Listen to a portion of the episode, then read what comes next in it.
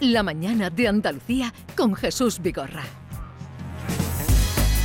Y vamos a tener ocasión de saludar, felicitar y aplaudir a Domi Vélez, que todo el mundo sabe a estas alturas que es el mejor panadero del, Del mundo. mundo. Y que es andaluz. Domi Vélez, buenos días. Buenos días. Felicidades. Muchas gracias, muchas gracias. Eh, ¿Cuántas llamadas llevas ya hoy atendidas o desde ayer? Pues no, no te podría decir, ¿eh? No te podría decir, porque voy sortando una, voy otra. Ahora voy a estar con vuestro compañero de televisión de Canal Sur. O sea, que vamos ahí. Oye, que, está muy bien y no me importa atender a todo el mundo, porque yo creo que es un premio que merece la pena, ¿no? Que ha caído en Andalucía y que hay interés. Y no me cuesta ningún tipo de trabajo, la verdad. Este, al revés, estoy muy contento de que cuenten con, con nosotros. Lo Oye- malo es que mañana no va a haber pan en el horno, ¿no? Dani, Eh. Tomín.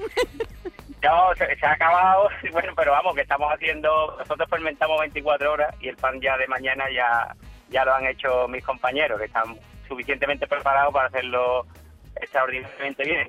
Y además tiene un equipo de. Ayer os vi en la tele celebrando, tenéis Sí. un equipo grande de personas en el, en el obrador, ¿no? En el horno. Sí, sí, somos un equipo grande con mucha formación, muy implicado, que eso es fundamental para sacar al final un pan, porque uno puede ser, eh, ser un artista haciendo pan, pero de- después realmente tiene que tener alguien que, que trabaje contigo y que vaya codo con codo, porque si no esto no funciona. Sí, porque luego, ¿a qué hora te levantas cada día? Yo me levanto a las 4 para empezar a las cuatro y media a hacer pan. O sea que estamos a Pairón Como tú y yo. tú, más o menos, Estamos a Pairón. Iguales. Sí, sí. Nosotros a, a través de la técnica hemos conseguido, digamos, no pegarnos esos madrugones que nos pegábamos antes. Yo llegaba a empezar en la panadería a las 8 de la noche y, y eso no es vida, ¿no? Yo creo que al final se busca un producto saludable no solo para lo que es el consumidor, también un que, que también buscamos la salud del panadero y, y hacer oficios un oficio atractivo para que los jóvenes, pues, oye, mira, tengan una profesión bonita. Y le dice a un joven que va a a una persona joven va a empezar a las 11 de la noche y dice, mire usted, váyase usted a... no, pues, Claro. yo creo que esto... Y, y también me- mejorando las condiciones. Oye, y llegar hasta ahí, a- hasta ser eh, mejor panadero del mundo, que se falló ayer en, en Múnich, Múnich. eh, ¿eso te presentabas tú? ¿Te presentaba alguien por ti? ¿Cómo, cómo era la, la competición?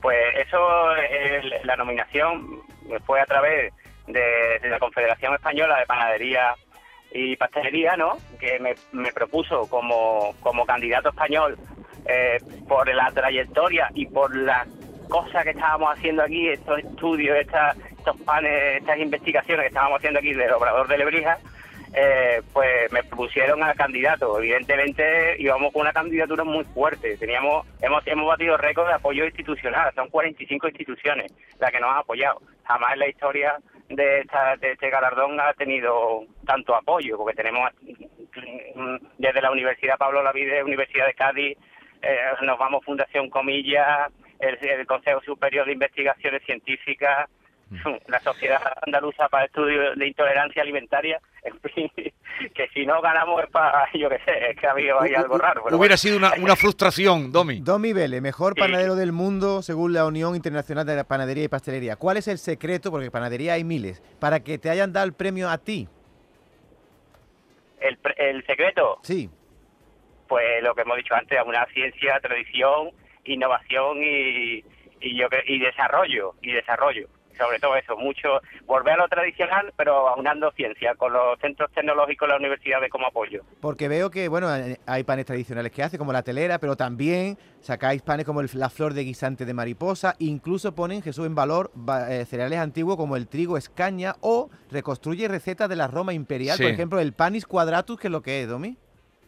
El panis cuadrado es un pan que se elaboraba en, en la Roma imperial, como bien dice, y que eh, eh, le da nombre a las cuadras, esa forma, esas eh, las porciones, como veis, si veis, si habéis fijado en nuestras redes sociales, tiene una forma como de una pizza, ¿no? Mm. Esa- esas porciones, esas divisiones eh, se llaman cuadras y le da nombre al panis quadratus, Sí, de ahí sí. viene ese nombre. Y, es- y se utilizaba un cereal que ahora estamos elaborando de hace ya tiempo en el horno de Vélez, que es el monococum, que es un cereal ancestral, un cereal antiguo, y que era un pan que estaba, digamos, un poco para las clases bajas, pero oye, las clases bajas comían mejor pan que las clases altas, Sí. ¿sabes? Porque es un pan integral, con- muy técnico, tenía que ser muy técnico, los romanos eran muy técnicos haciendo pan con esa cuerda.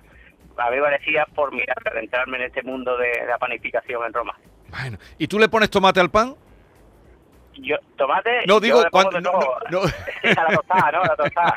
Aceite, aceite de oliva, tomate y jamón, pero vamos, que eh, de todo, hasta un buen atún, eh, guacamole, le- orégano con queso Sí. fresco. El pan es que es muy... eh, según qué, qué pan tengamos, ¿no? Qué base tengamos, pues podemos poner ingredientes de todo tipo y sale un, como resultado un- un- una tostada maravillosa. Bueno. Yo a quien esté oyendo, a quien esté oyendo ahora mismo la radio, le, le digo, le animo a que entre en el horno de y van a alucinar con la variedad que tienen de panes eh, espectaculares. Así que enhorabuena.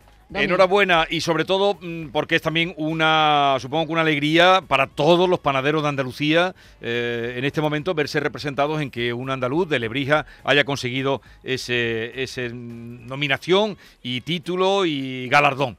Así es que nada, disfrútalo, para tu familia también un abrazo y suerte.